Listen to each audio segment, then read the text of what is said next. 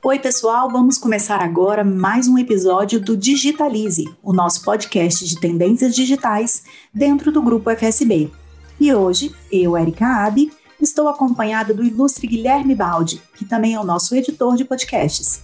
Oi, Gui, seja bem-vindo ao lado de cá dos microfones. Erika, tudo bom? Eu estou, apesar de eu estar presente em todos os Digitalize, né? Poucas vezes eu participei na frente dos microfones. Eu acho que é a primeira vez que a gente grava, que eu gravo com você. Nós dois gravamos juntos, né? É verdade, Gui, é verdade. Mas não é para falar da gente hoje, Erika. Nós vamos falar do nosso convidado, que é o Flávio Ludiero, que é especialista em trabalho remoto, designer, mentor de startups, fundador do Officeless Startae.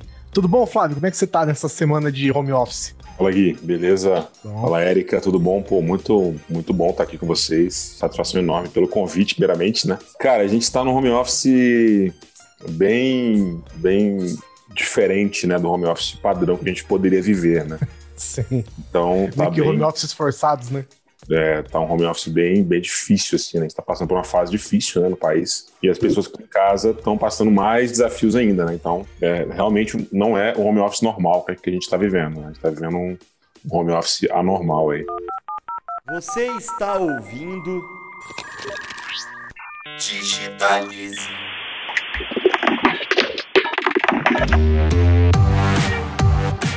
Flávio, é, eu queria já entrar um pouquinho nesse tema então de pandemia, né, que foi como todo mundo acabou tendo, como a maior parte das pessoas pelo menos acabou tendo contato com home office, se virando nos 30 aí para aprender a trabalhar remotamente. Trabalhar remoto é muito diferente de trabalhar presencial. Acho que de alguma maneira quem está remoto percebeu isso, seja com maior ou menor clareza. Né? Mas vocês que já vinham olhando para esse tema antes da pandemia, é, como é que vocês viram essa movimentação? É, enfim, quais são os desafios do home office na pandemia? O que, que difere?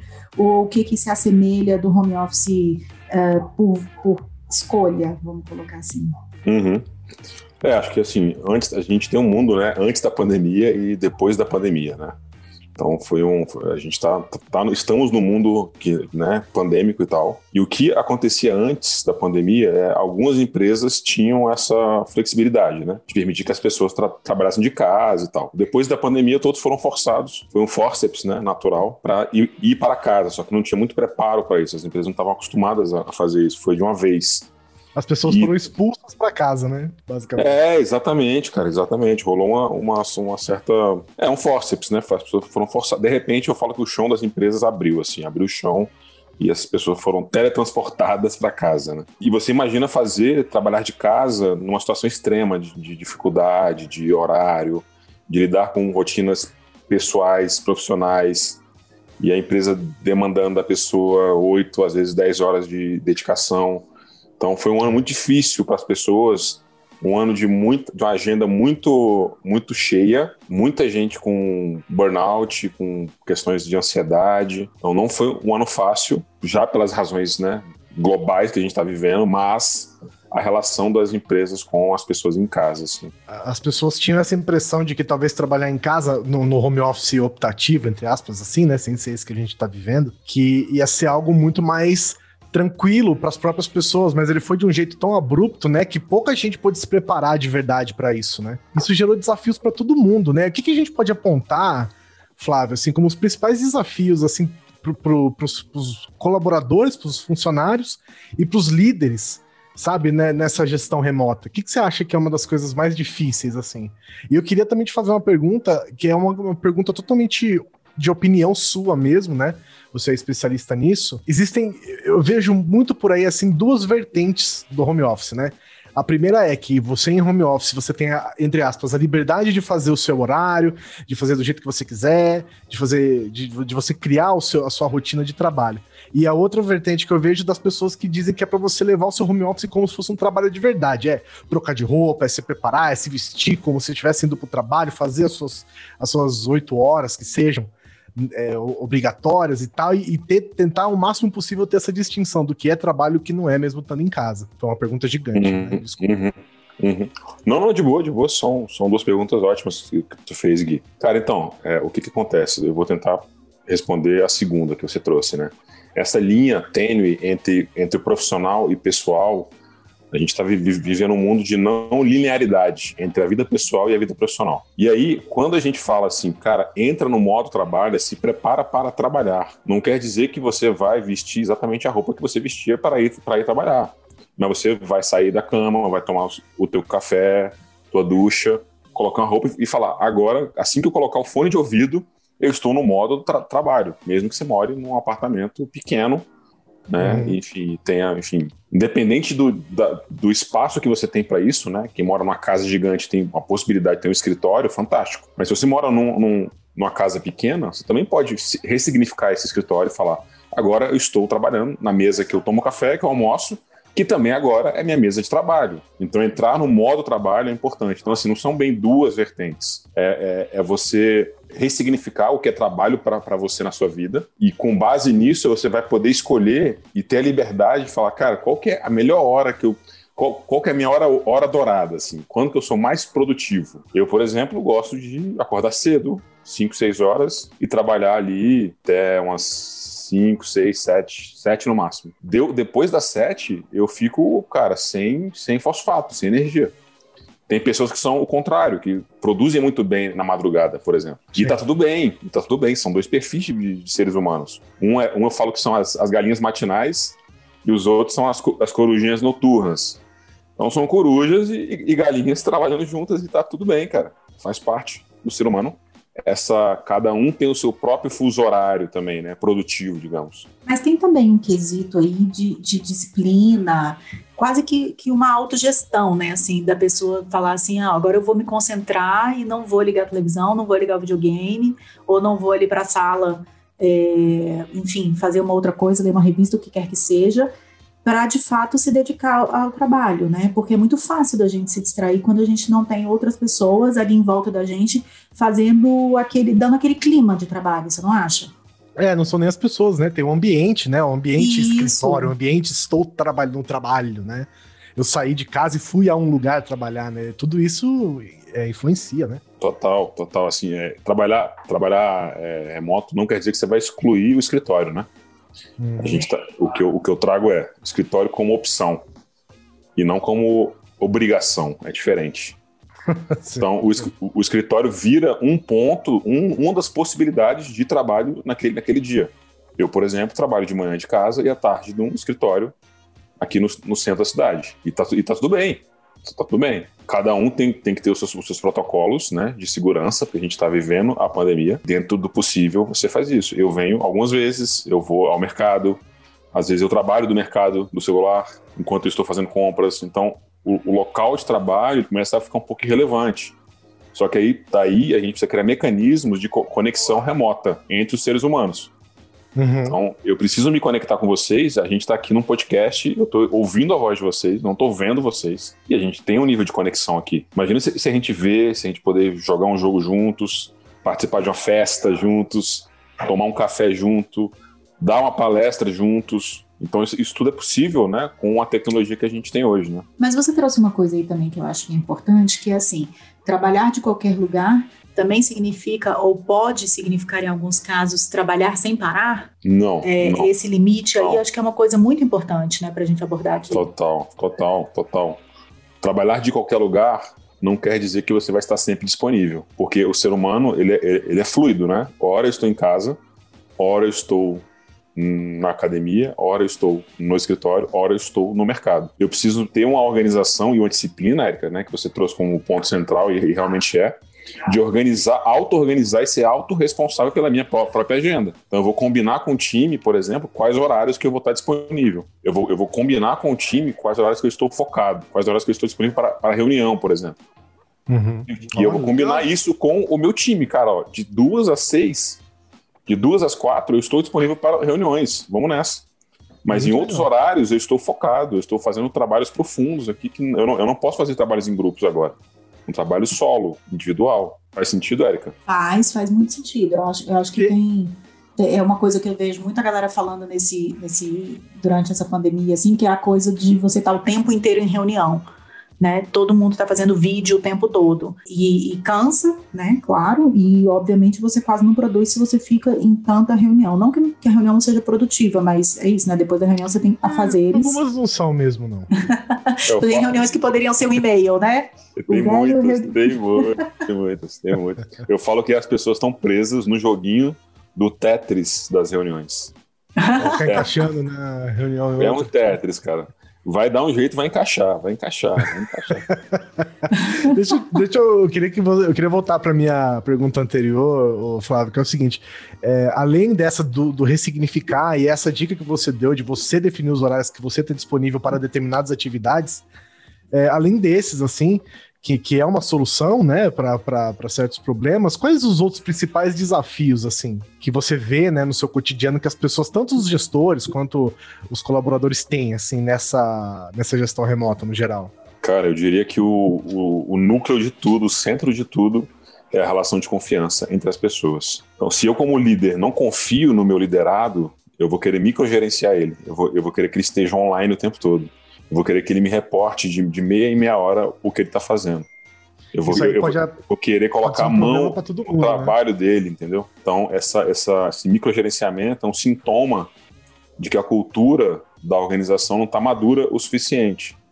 Está tratando as pessoas como, como se fossem crianças. Então, é um sintoma. É um, assim, seria um sintoma para se observar. Se existe microgerenciamento, existe pouca maturidade é um dos pontos, né? E aí, porque tem essa, tem essa questão, às vezes, do chefe ele ser alguém que fica muito em cima, né? E isso, isso você acha que prejudica? Isso é uma falta, pode ser uma falta de confiança, talvez o que acaba, sim, às vezes, sim, atrapalhando sim. o andar do, do, do, serviço do próprio gestor, né? Quanto do, do liderado, né?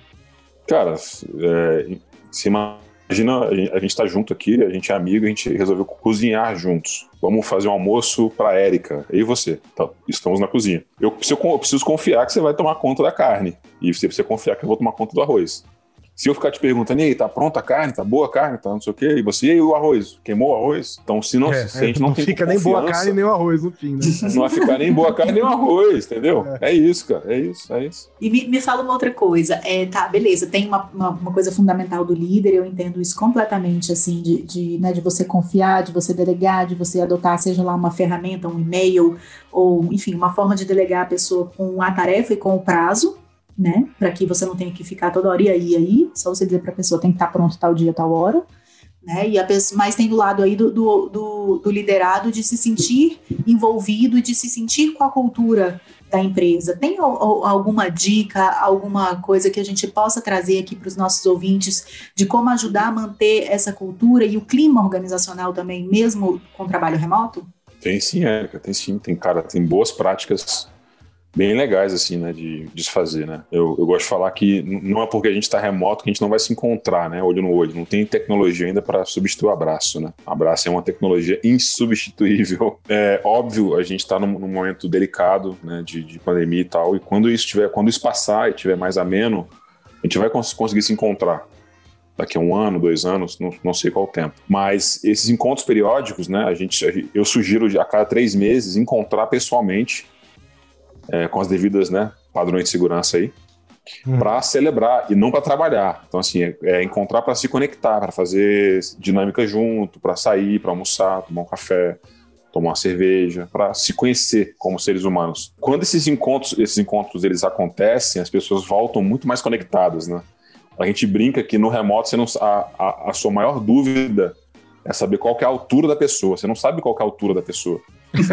ela tem 1,50m ou 2 ou, ou, dois, ou dois metros, né? Quando você fica, meu Deus do céu. Por exemplo, eu não sei qual a altura do, do William Bonner, eu não faço ideia. Mas é isso, assim, as pessoas ficam nessa, nessa questão, né? De caramba, detalhes tão pequenos é. são tão valiosos, porque isso é, isso é ser humano, né, cara? Saber qual, qual a altura, qual o peso, né? Então, coisas que a gente só, só consegue descobrir olho no olho, né? Então, então é, assim, isso são é, coisas é, que a gente nem, nem dá valor muito, no geral, porque é algo imediato, né? Tipo, você, você percebe a altura de uma pessoa imediatamente, uhum, em, uhum. questão de frações de segundo. Então, a gente só. É o famoso só percebe quando sente falta, né? Só percebe quando não Isso, tem. Exatamente, exatamente, Gui. Exatamente, Gui. Curiosidades. No meu então, caso, assim, mesmo, são formas de. Nunca acham que a minha voz combina comigo. Essa é uma das. Eu também, eu tenho, eu tenho esse, esse problema também, Gui. Por exemplo, eu tenho 1,50m E peso 60 quilos, né? Não parece com essa voz. Não parece, realmente. Não, mesmo. Pois é, 1,50m e 60 quilos. 40 quilos só de cabeça, né? Como vocês podem ver, minha cabeça é muito grande. Realmente não parece. Mas é muito legal. Brincadeira, brin brincadeira. Eu tenho 1,82 e Olha, 100 quilos. Ele ia pegar Olha, a gente nos enganou aqui. duas vezes, olha só. Eu acreditaria fielmente, porque eu conheço você da sua foto do LinkedIn e do canal do Telegram aqui, que é o de vocês que eu assino.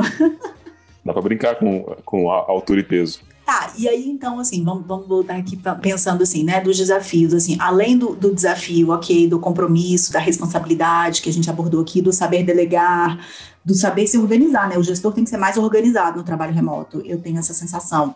É, Total, mas também tem total. um desafio da gente conseguir conciliar a vida pessoal, né, assim, porque é, é isso, o home office na pandemia, a criança entrando no meio da reunião, né, é, dando tchau pro chefe, falando na ligação, mãe, tá bom, é hora de desligar, né? Todos os cachorros da Você- vizinhança latindo juntos.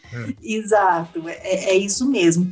Mas é, eu acho que isso tem, tem a ver também, assim, claro que tem um- uma questão de gestão da pessoa, da própria vida, mas tem a ver também com um cenário é, de parceria de equipe. E é uma coisa que eu queria abordar aqui com a gente também, assim, eu acho que, que o trabalho remoto, embora ele pareça solitário, talvez ele precise mais do trabalho em equipe do que, não sei se tal, ou talvez mais ou tanto quanto o trabalho presencial. Eu queria ouvir a sua opinião sobre isso, Flávio. Total, Érica, total. A gente, a gente tem que se unir muito mais como seres humanos no trabalho remoto. E isso, e isso que vocês ilustraram aqui, né, de, de- da gente estar na reunião e às vezes o fundo, né, da câmera, é, e é legal, inclusive sempre, né, abrir a câmera, porque a câmera, ela, ela é uma janela de conexão, né? Se eu vejo a pessoa, se eu, se eu, se eu tô Ih, enxergando as fizemos errado, pessoas... Não, mas a gente, tá, a gente tá focado na voz, né? Tá tudo bem aqui, né? É para garantir a qualidade da conexão, Gui. É, Não é porque eu sou feio, não, gente.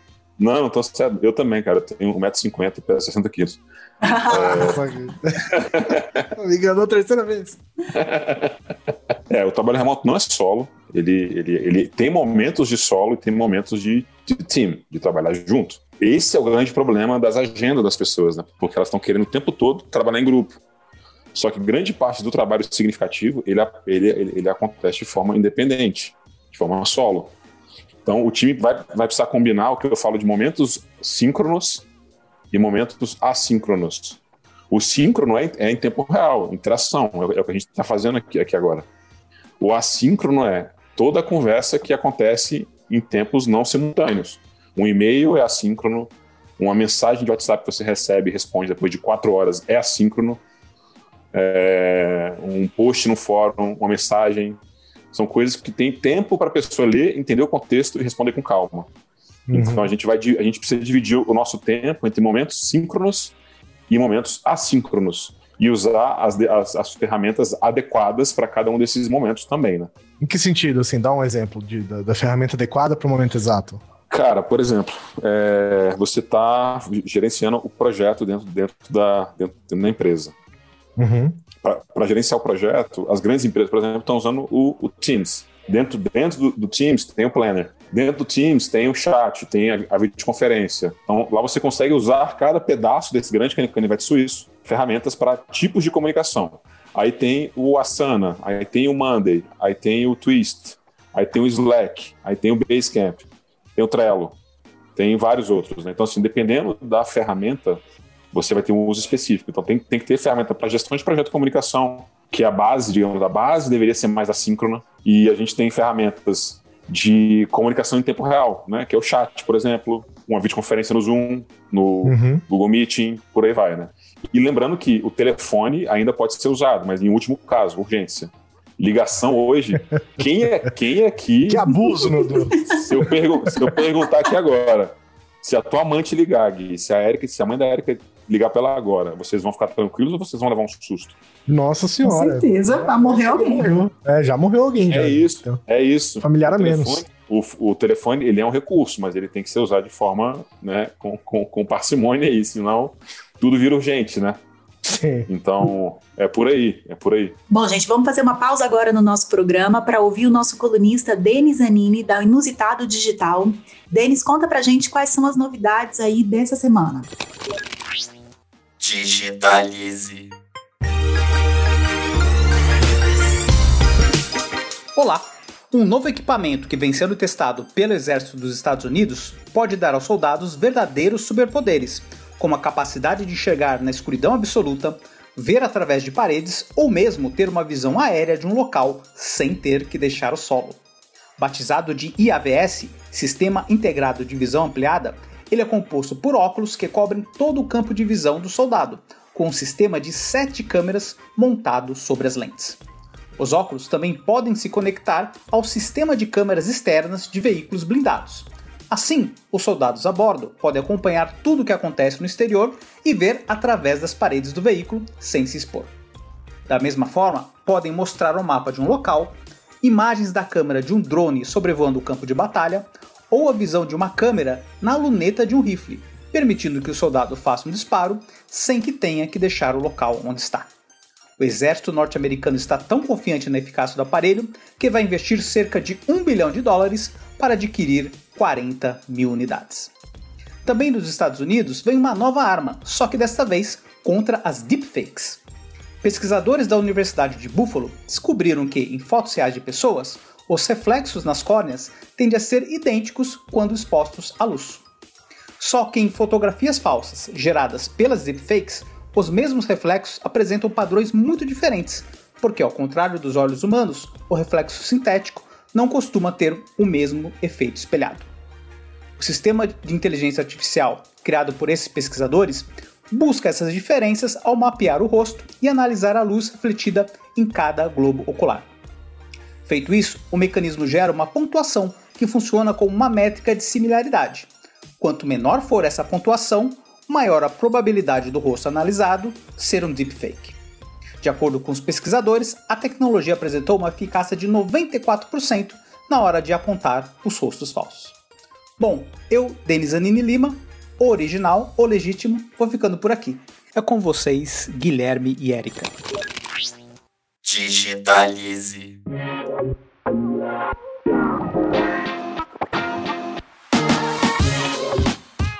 Agora, Flávio, eu queria, eu queria falar dessa parte do estar em casa mesmo, né? Que, que, por exemplo, eu aqui não sei, não sei na casa de vocês, mas aqui não há um profissional de ginástica laboral que abre toda hora a porta aqui em casa, exigindo que a gente faça né, os exercícios laborais e tal, né? Então, o trabalho remoto ele pode ser uma armadilha, né?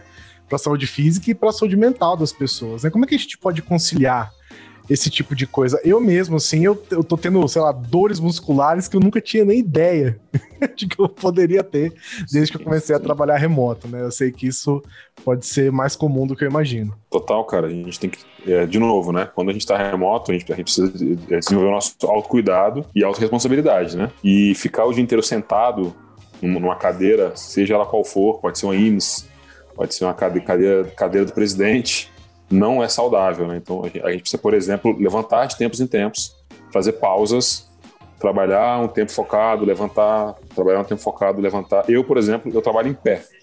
Eu tenho, uhum. eu tenho, eu tenho, uma, eu tenho uma mesa que é a stand-up desk, que permite que eu, que eu trabalhe em pé. Ora, quando eu canso de ficar em pé, eu vou e sento um pouco. Então são, são dicas que dá para fazer e a gente melhorar a nossa, a nossa saúde, né? Porque ficar o tempo todo sentado não vai ser saudável, né? Para as pessoas, assim. E estabelecer, de novo, a gente volta para as rotinas, né? Estabelecer rotinas que você consiga encaixar, ficar com os filhos, almoçar, trabalhar, voltar para o trabalho. Então vai, vai exigir essa auto, esse autocuidado das pessoas, essa autorresponsabilidade tem, mesmo. Sim, eu acho que tem um momento de ócio também, né? É, sei lá, a hora que você for levantar, por exemplo, você tá sentado, por exemplo, ali o tempo todo. Você, uma das vezes que você precisa levantar, para se movimentar, para dar uma circulada no sangue que tá prensado ali na, na, na, parte de trás das coxas, né? Eu acho que você pode também aproveitar para dar uma descansada na mente também, né? Dar uma. Total, é, total. Pensar em outra coisa, não ficar focado só também, assim, para dar uma, sim, uma. Sim, sim. Cara, vai ver um, um episódio favorito, vai assistir um TED favorito, vai ler um trecho do livro, vai tocar um violão, vai dar um abraço no, nos teus filhos, acariciar teu pet, qualquer coisa que te, que te desconecte um pouco daquele trabalho, porque o trabalho ele, ele exige uma energia, ele exige uma presença, né? Então desconecta um pouco disso e vai pro pro tipo desliga um pouco aquele aquele software trabalho e liga o software lazer um pouco também. Dá um tempinho para você mesmo também, né? Exato, exato, exato. Flávio, eu queria te fazer uma pergunta assim. Se você tivesse que dizer assim, sei lá, três dicas para as pessoas que estão hoje no home office da pandemia e que jamais consideraram home office como uma opção e que estão tendo que realmente se desdobrar é, para conseguir se adaptar a esse novo modelo. Né? Porque a gente sabe que tem gente que tem mais familiaridade e mais facilidade com isso e tem gente que tem menos. O que, que você poderia elencar, assim, bem, de uma forma bem objetiva? Vamos lá, vamos lá. Ótima pergunta, Eric. Ótima sugestão, na verdade. Bom, três dicas para os líderes, depois três dicas para os liderados, né? Ou para os gestores e para o time. É, dica para os líderes: crie mecanismo de confiança entre o time. Crie mecanismo que você possa confiar nas pessoas e não precisar ficar microgerenciando elas. Dica número dois, também para o líder. Trabalhe muito na escrita, invista na escrita. Vai ser importante como que você, como líder, se comunica com o seu time por meio da escrita, por meio do áudio, por meio do vídeo. Documente as coisas, não tome decisões só entre líderes e não envolva o time, né? Então, tentar fazer uma gestão um pouco mais horizontalizada, né? Por exemplo. Né? E terceira dica é proteja o tempo do seu, do seu time. Não, não enche o seu time de reuniões. Tente tomar decisões sem ser em reuniões. Tudo, como a gente falou aqui agora há pouco, né? Às vezes um, um e-mail resolveria, né? Então, use, use outras ferramentas para tomar decisão que não seja somente a reunião ao vivo. Para a equipe, né? Para os liderados Agora vocês estão com bastante, bastante liberdade, só que vocês também têm, têm que ser ter, também tem que ter responsabilidade. Então você precisa se responsabilizar pelo seu tempo e isso envolve o segundo ponto, que é comunicação ativa e não passiva. Se comunique de forma ativa com a sua liderança. Fale para ele o que você está fazendo, fale para ele o que você está enfrentando de dificuldade. Fale o que você fez, fale o que você quer fazer de forma ativa, não seja reativo, né? Porque se o, se o líder vem te perguntar alguma coisa, é porque essa informação não foi passada ainda. Então você pode ser proativo e passar essa informação e ele não vai te procurar e muitas vezes não vai nem, nem, nem te pedir para fazer uma, uma reunião, né? E a terceira é combine com, com o teu líder essa agenda de, tua de, de disponibilidade, combine essa, esse ponto de interseção entre o time. Qual que, é, qual que é o horário de interseção, qual que é o horário dourado do, do time, que a gente vai ter essa interseção entre as, as agendas, né? para que esse trabalho em grupo seja nutrido né, com o tempo. Assim. Seriam esses Muito três bom. pontos aí para cada um deles. Excelentes dicas, Flávio. Muito bom. Ô, Flávio, fala um pouco para a gente da Officeless. É, como é que ela pode ajudar a, a, as pessoas no geral nesse momento assim de, de, de home office, de, de trabalho fluido, né? De, de você ter, não ter um escritório, de você trabalhar em casa e estar tá disponível, assim. Cara, é, o Officeless, ele, ele vem da, da nossa experiência, da minha experiência, dos meus, dos meus sócios também, uhum. e do uhum. time que está que tá com a gente há mais de cinco anos, há mais, há mais de seis anos. A gente trabalha remoto, eu trabalho remotamente desde 2008, meus sócios também, grande, grande parte do time trabalha remotamente há muito tempo. Então a gente vivenciou é, vários, várias dificuldades, desafios, aprendizados, erros e acertos. E a gente consegue compartilhar isso de uma forma genuína tanto no nosso em, em, vários canais assim. A gente compartilha no Instagram né no arroba BeOfficeless a gente uhum. tem um podcast que é o Officeless Talks. A gente tem o nosso canal do YouTube também com conteúdos semanais. A gente sempre está compartilhando essa prática porque o aprendizado ele é infinito né? Então a gente tá, a gente aprende entre, entre a gente a gente está players do mercado para falar também da vivência deles com o trabalho remoto e compartilha isso com a nossa comunidade então hoje hoje a gente é a maior comunidade de líderes remotos da América Latina ah, e a gente legal. tem esse grupo de mais de 600 líderes remotos que estão junto, junto com a gente, nessa tribo aí que está liderando essa revolução que está acontecendo, né?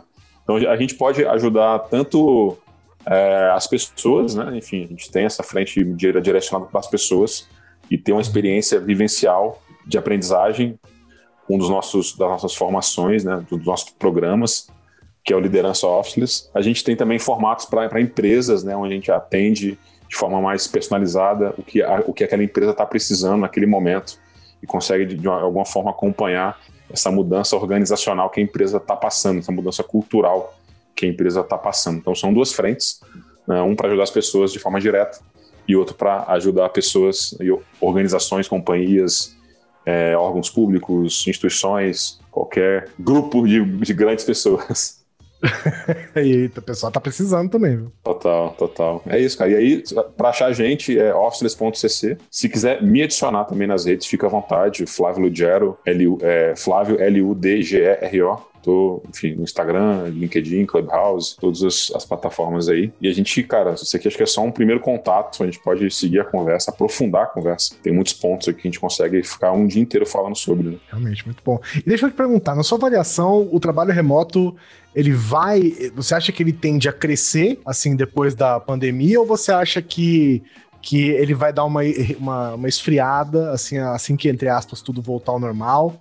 Ou se ele ou vai seguir como uma tendência mesmo e daqui para frente talvez quem era essas empresas que eram focadas em ter o seu espaço, em ter a sua turma toda junta, pode adotar de vez o modelo de home office. Cara, é um caminho sem volta. Não tem como desver o, o que as pessoas viram agora, né? Elas sentiram mais qualidade de vida, elas sentiram que elas podem produzir de onde quer que elas estejam. As empresas perceberam as economias de, de custo direto e os ganhos de produtividade. Então, eu acho difícil desver, né? Então, eu, a minha visão é que isso vai ampliar cada vez mais, isso vai mudar outras áreas da nossa sociedade, né? não só as empresas, mas como o urbanismo das cidades, vai impactar uhum. em arquitetura de prédios. A gente está só no começo de uma revolução, na verdade, né? Então, tem muito, tem muito novo aí para chegar e o, o grande viés do remoto ele vem junto com a palavra descentralização, né? As coisas estão sendo descentralizadas aos poucos. Flávio, muito obrigada pela sua, pela sua contribuição, pela sua participação aqui hoje. Foi ótimo contar com a sua presença. Gui, obrigada pela companhia aqui recebendo o Flávio. E, gente, muito obrigada a você que está ouvindo também. E até o próximo episódio. E se você está ouvindo esse episódio pela primeira vez, esse é o primeiro digitalista que você está ouvindo, entra na playlist dele aí no seu agregador e você vai ver muitos outros episódios com muitos outros temas super legais como esse aqui para você ouvir, não esquece não. Exatamente, muito bem lembrado, Gui. Valeu, Gui. Valeu, gente. E segue a gente também, arroba Bioffices, não esquece. É isso aí. Até mais, gente. Tchau, tchau. Valeu. Valeu. Valeu, valeu, valeu. Um abraço.